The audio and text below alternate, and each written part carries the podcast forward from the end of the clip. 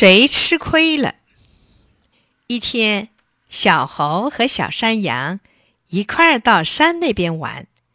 他们跳着走着，忽然看见路旁有一只大大的水蜜桃。这水蜜桃真惹人喜爱，小猴口水都快掉下来了。他对小山羊说：“我们分吧，我得外面的，你得里面的。”小猴可惊了，他知道桃子外面是肉，里面是核。小山羊想了想，说：“行啊。”小猴三口两口吃光了桃肉，甜津津的，真好吃。吃完后，把一个光光的桃核给了小山羊，他觉得自己占了个大便宜，高兴的跳着蹦着回家了。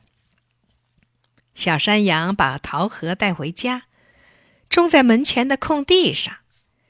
第二年，空地上长出了一棵小桃树，小山羊就给小桃树松土、上肥、剪枝、嫁接。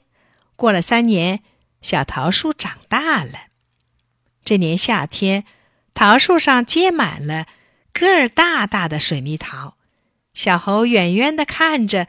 馋得直流口水，自言自语地说：“哎，想不到真正吃亏的是我呀。”